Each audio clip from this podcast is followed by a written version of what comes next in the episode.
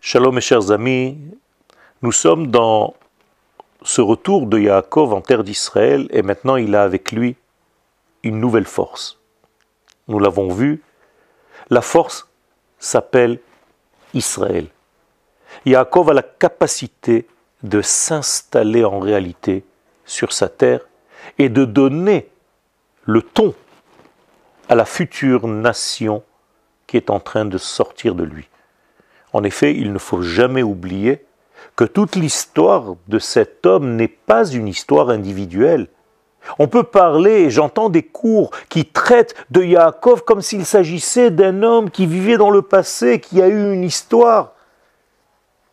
N'oubliez jamais cette règle. Maase avot siman labanim. Tout ce qui s'est passé chez nos maîtres, chez nos pères, c'est en réalité inscrit dans l'ADN du peuple d'Israël pour toutes les générations. Et donc la parachat de Vayeshev Yaakov Be'eretz Megure Aviv se traduit tout simplement et le peuple d'Israël s'installe dans le pays de ses pères. Je pense que le message est très clair. C'est ici que le peuple d'Israël doit s'installer. Car c'est ici la place du peuple d'Israël. Il faut savoir se sevrer de l'exil. L'exil n'était que momentané.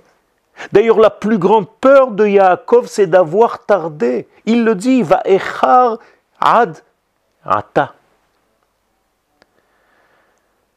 Et là, ne croyez pas que les problèmes s'arrêtent. Bien au contraire. Les problèmes vont commencer à prendre une autre tournure. Mais, bien entendu, c'est la construction même, difficile, certes, mais construction du peuple d'Israël. Là va commencer l'histoire de Yosef par rapport à ses frères. Il y a ici une dispute familiale dans le premier degré de lecture de la Torah.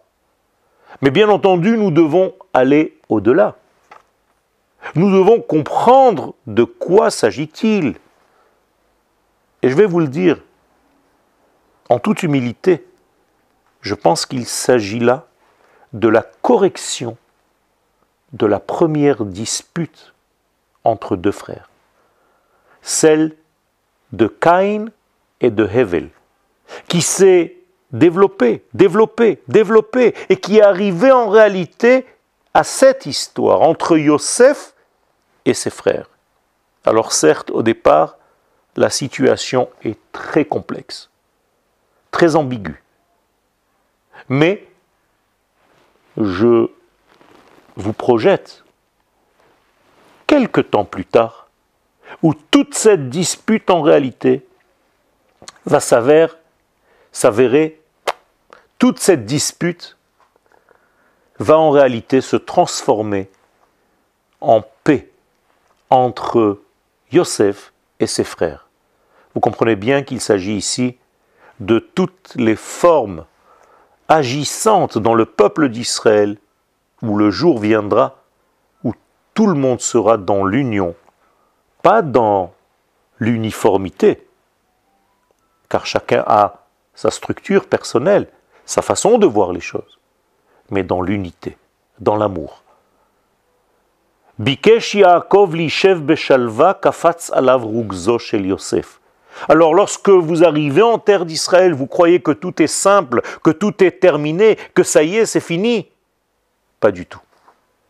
Les sages viennent nous donner une clé. Kafatz alav shel Yosef, et je vais traduire cette clé à ma façon. On ne te laisse pas te reposer, on te dit Yosef, rajoute. Tu viens d'arriver, certes, et donc tu commences maintenant à grandir, rajoute. Tous les jours de ta vie, tu vas grandir un petit peu plus, exactement comme les lumières de Hanouka. Nous sommes dans cette fête extraordinaire, dont la clé ressemble étrangement à ce que nous disent nos sages, puisque dans les lumières de Hanouka, on nous dit Mosif veholech. Il rajoute. Vous entendez le mot Yosef. Eh bien, c'est la même chose. Il y a ici un mariage, une conjugaison entre l'esprit et la matière, entre la flamme et l'huile. Il y a ici en réalité une paix retrouvée entre les valeurs de l'esprit et le monde matériel dans lequel nous vivons. Bezrat Hashem, il faut utiliser les puissances de cette fête de Hanouka pour justement faire le lien entre les flammes qui représentent l'esprit, qui représentent le monde des idéaux, et les branches de la Hanoukia, ou bien l'huile avec les fioles, qui représentent la matière. Ce mariage est extrêmement précis en hébreu. En effet, les flammes se disent lehava, et on entend le mot hevel. Alors que les branches de la Hanoukia se disent kanim, et on entend kain. Vous comprenez que lorsque vous allumez votre Hanoukia, vous faites la paix entre Hevel et Kain, entre l'esprit et la matière.